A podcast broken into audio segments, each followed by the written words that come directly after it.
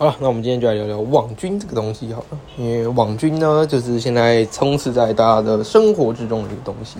你只要到每个政党的候选人下面，尤其是某个颜色的政党，它下面呢就会有非常多的网军在下面留言。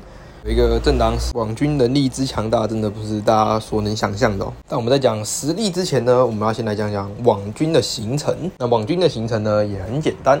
那主要呢，就是我们会先有一个名人或者是有声望的人作为一个平台，因为这些人底下的留言呢，都有很多人看到嘛，所以呢，它主要就是一个让网军留言的平台嘛。那么通常这个名人呢，他就会是付费者，付费者呢会去找一个网军公司来帮他洗很多留言，然后创很多假账号，然后呢，他也可以指定网军要留什么言，然后呢，你所要的假账号的留言数量呢，也会决定你请网军的价格。那再来呢，就是我们讲到的网军留言完之后呢，会有第二波的，就是义勇军的部分。所以我们可以分成佣兵跟义勇军。所谓的佣兵呢，就是你付费，然后你请他帮你做留言的部分。那义勇军呢，就是属于那些看到佣兵所留的言之后呢，诶，觉得非常有道理，感同身受，跟他有一样想法的人，然后呢，也会继续把这个留言传下去，也就是所谓的免费的网军，所以我们称之为义勇军。假如这个成功之后呢，他可能就会被转发到媒体上。之后呢，可能就会形成一篇报道，也就可能会达成到这个付费者所要达到的目的，也就是让很多人知道他想要传达的事情。那么哪一个政党是最用网军政党呢？我们就先不提。那我们现在举个例子好了，例如最近郭彦军的事件，就是他在他的 Facebook 上面有讲说很多孩子走了这句话，之后呢，他就被查水表了，然后也有政府官员跑来说，如果你是一个假讯息散布者的话呢，会罚三百元以下的罚金。好，那今天是六月二号，然后孩童到目前为止总共死了十名啊，之后会不会增加我也不清楚。但是为了避免我在讲假讯息呢，所以我必须先讲今天的日期。那在郭彦军发文的时候呢，大概是七名，对，那所以七名呢，就政府的意义来说呢，它不能算是很多。而且根据新闻报道呢，孩童死亡率是日本的十倍。OK，好，这是新闻报道。当然，郭彦军之后本人有出来澄清说，他主要是想要表达医护人员很辛苦，然后也不是想要制造就是说孩童死很多的。这种恐慌症，因为要是讲说孩童死很多的话，那家庭中有孩子染疫的话呢，他可能就会很紧张，那可能有考量到这一点，所以才会说他说死了很多小孩是假讯息，所以要罚钱这样。那么我最近在打工的地方呢，也是有一些医护人员的客人。那么我最近在打工的地方呢，有遇到一些人会说这个孩子的死亡率很高啊，然后很危险这样。那我想问一下各位，有没有人知道就是我该打哪一支电话检举他们啊？对对对，就是我怕就是这个假讯息这样，要是其他客人听到的话，可能就是他们会恐慌这样，所以我想要检举他们这样。好了，那我们讲回网军的部分。那网军呢，我个人认为现在那个党的网军呢，已经是义勇军成分非常高了。大家懂那种一呼百应嘛？就是一个付费的网军，然后呢，他下面他留了一个言，之后呢，就有非常多义勇军灌进去，因为他们都觉得这个党做的太好。哎呀，其实有某个党一直说他们不要像中共一样那样统治。啊，但其实我觉得台湾目前也慢慢走向一言堂了啦。就是好比说之前那个 Netflix 梗图事件嘛，就是说快筛买不到，排队买不到，然后可是那个时候已经是在快筛买不到之后，然后他发了一张梗图，然后呢之后他就被出征了啊，没错，就是非常多的人在下面留言说什么要退订 Netflix 啊，因为他就是。张梗图散播不实消息啊！明明快筛，我现在药局旁边就买到，seven 都买得到，你为什么跟我说买不到？好，那很明显那是张梗图。然后台湾曾经呢也是有发生过快筛买不到的事件嘛，这个排队大家应该都有看到，就是你家附近药局一定有人在排队吧？那我想问各位，就是你们觉得过时的东西就不能做成梗图了吗？梗图一定必须具备时效性才行吗？所以网络上那些开国民党玩笑梗图应该要撤掉吧？就是好比说马英九执政那些梗图，因为那已经是过去执政的事情了，它跟现在不。不同，所以应该也不能开他们玩笑吧？好比说之前那个振兴券的时候，有一些梗图就是说马政府振兴券怎样怎样的嘛，这应该也不能讲吧？但要让梗图不要被出征，很简单啊，你只要说这是在双北买不到快筛就好。OK，我知道这也是古来讲了，OK，但是他讲的非常有道理啊，你只要再加个双北限定，那绝对我觉得一定很多人说哦，对啊，好好笑这样。问题是台北民就买到快筛啊，所以呢，目前台湾已经慢慢慢向。政治的一言堂这件事情，我觉得是很明显啦，很明显。但假如有些人是始终的话，那他一定是感觉不出来，因为他觉得说他在网络上看到东西都是真的。因为我现在的网络就是很厉害，它会让你只看到你想看到的东西，因为有大数据的分析那些的。你是某一个颜色的时候，你就会一直看到某一个颜色，所以你就可以一直活在一个同温层里面，你就会觉得全世界想法都跟你一样，好不好？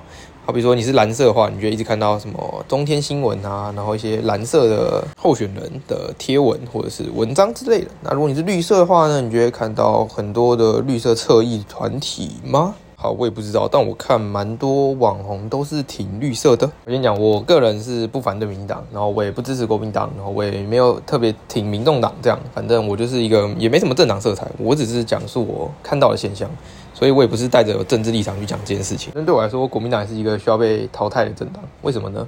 因为呢，他们就是老人拿太多政权，并且他们的老人都是赖着不走的，也就是新的一代没办法去用他们的理念，然后影响到老人。因为我之前有问过一个也是议员参选人，然后他现在是民动党的，他原本是国民党的，他有讲过，就是因为他很年轻，他还没三十岁，然后他想要选一些议员嘛。那他在国民党之后，他说在开会。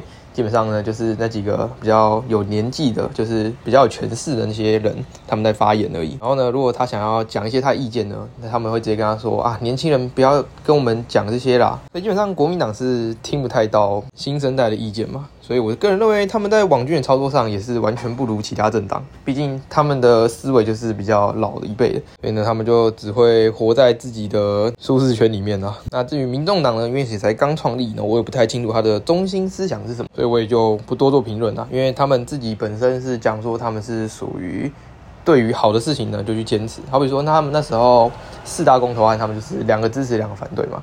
那国民党当然跟民进党他们就是走极端化的，就是四个同意或四个不同意。其实从这些事情中也可以看出，台湾的政治是非常对立的两面。基本上就是目前还是国民两党，可是民进党已经完全要打趴国民党了。我能理解国民党真的很烂啊，可是我觉得民进党真的也没有好到哪去。其实大家不觉得他们两个其实是一样的东西吗？就是他们永远都是在在野的时候，然后意见特别多嘛。像是我们来讲来猪来牛的问题，国民党呢在那时候开放来牛进口。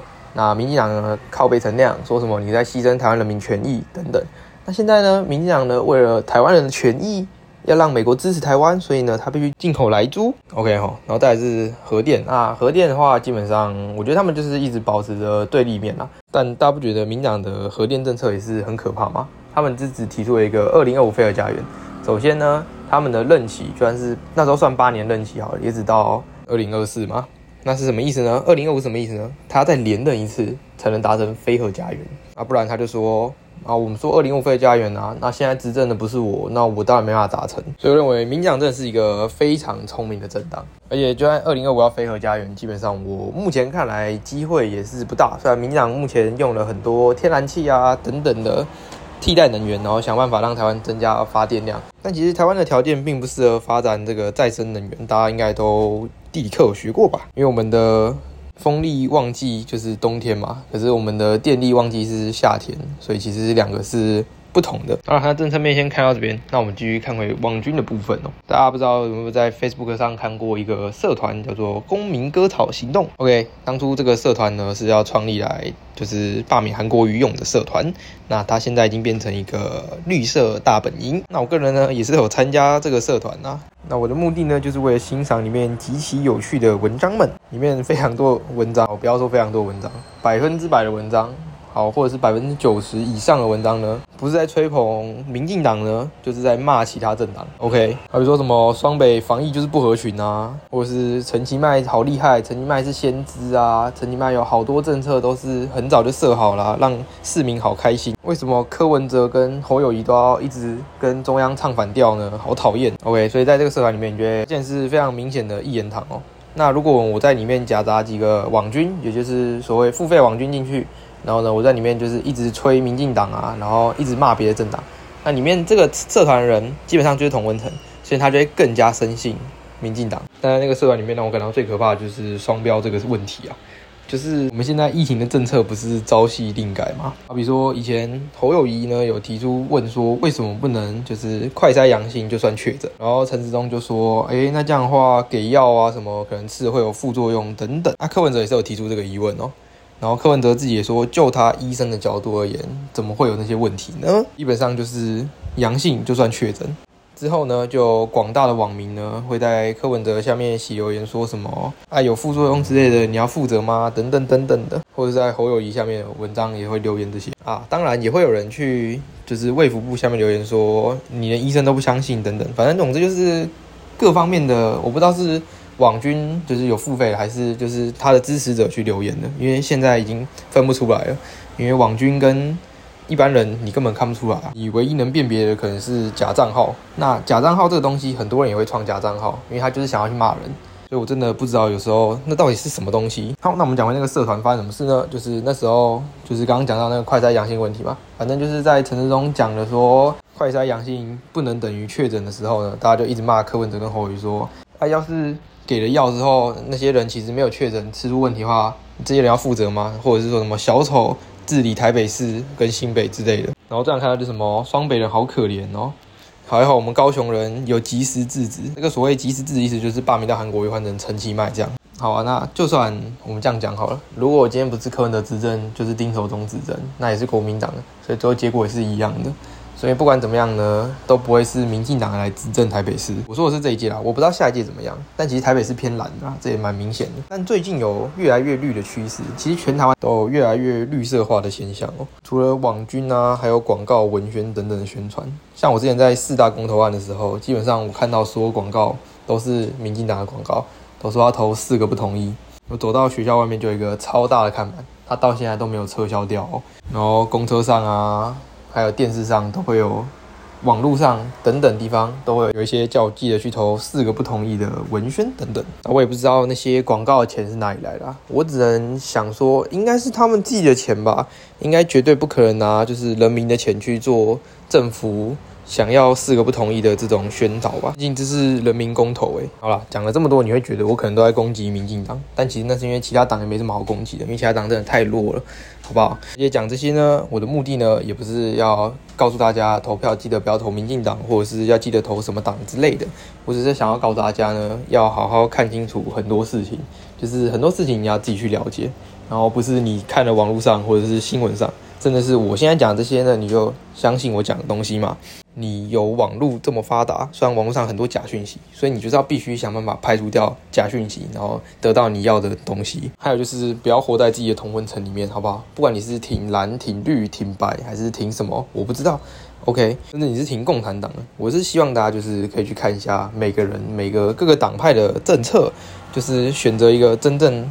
对你有帮助的政策就好了，就是不要永远都是看党，然后选党这样。蓝绿对立其实是一件很可笑的事情，因为其实他们两个做的事情都是一样的，好吗？因为换个位置就会换个脑袋。其实大家政策都一样，你今天在野党在反对的东西。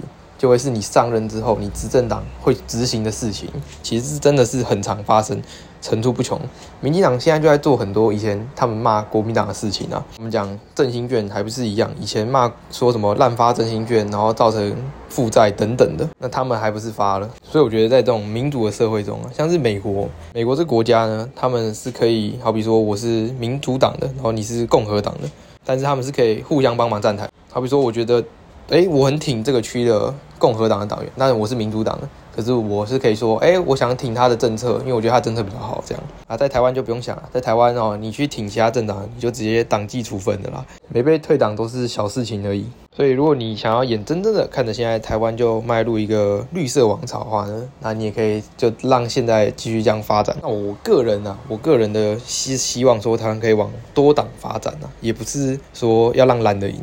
就是要让每个党最好是都有一定的席次，台湾就是有多元的声音会比较好一点。不然我觉得其实现在民进党做事情也是有点像言论审查了吧？当然他说你有你的民主自由，然后每个人说的话都会被保障嘛，然后你都有发表你自己想法的自由，除了跟我党不一样的想法之外，好 OK，讲是这样讲，但你讲完之后你马上就被出征啦。所以呢，如果台湾在一个多党的情况下，没有一个党会敢那么嚣张的，因为越多党越容易制衡啊。反正台湾就算两个党也是整天都在吵架，那多个党就大家一起吵，根本没差啦。但是如果让台湾只有一个党生存下去，那真的是非常可怕。那跟以前国民党统治有什么不一样？只是他们不敢用威权统治而已啊。但其实很多东西的审查上都会变成往那个方向走，哎。所以拜托各位在选举的时候选人不选党，因为呢你不管政治，政治也是会管你，好不好？在选举前，请各位把每个人的证件先看过，然后再选出你觉得对你比较有帮助的那一个。虽然呢九成可能会跳票，但他有可能一成会做到。那请不要用党再去选人了。因为用党选人呢，只会让台湾的意识形态更加对立。然后呢，台湾永远都是两党在对立而已。但其实两党他们根本想做的事情就是一样的，反正谁执政谁就会做那些事情。因为选举真正意义呢，是在选出跟你就是理念相同的候选人，而不是选择一个你喜爱的政党。因为台湾很多这种领袖型政党，但是就可能大家都对他很失望，像是之前高雄市长一样嘛，他就是一个用领袖魅力。然后那时候就是超多人支持他，然后就是空降高雄嘛，然后完全没人看好他，然后最后一路支持度暴升，然后爆到最后，他可能就觉得啊，支持度上那么快，那我来选个总统好了，然后他回去就直接被罢免了。所以我最后想跟大家说的是，以后你在投票前呢，真的是可以先思考一下，你所投的这个人或这个政党，他真的能给你更好的生活吗？那我还是要再次声明一下，我是没有任何政治立场的。所以，要是你听完之后呢，你觉得我有任何的政治立场，或者是我是偏向某一党言论呢，你也可以告诉我说，你觉得我是支持哪个政党的？说不定那是我的潜意识中在支持他，也是有可能哦。那我还是希望台湾政治能够变得更好了。好，但要做到这点，一定是要大家一起努力啊。那今天的 podcast 就到这边啦，谢谢大家聆听，就这样，拜拜。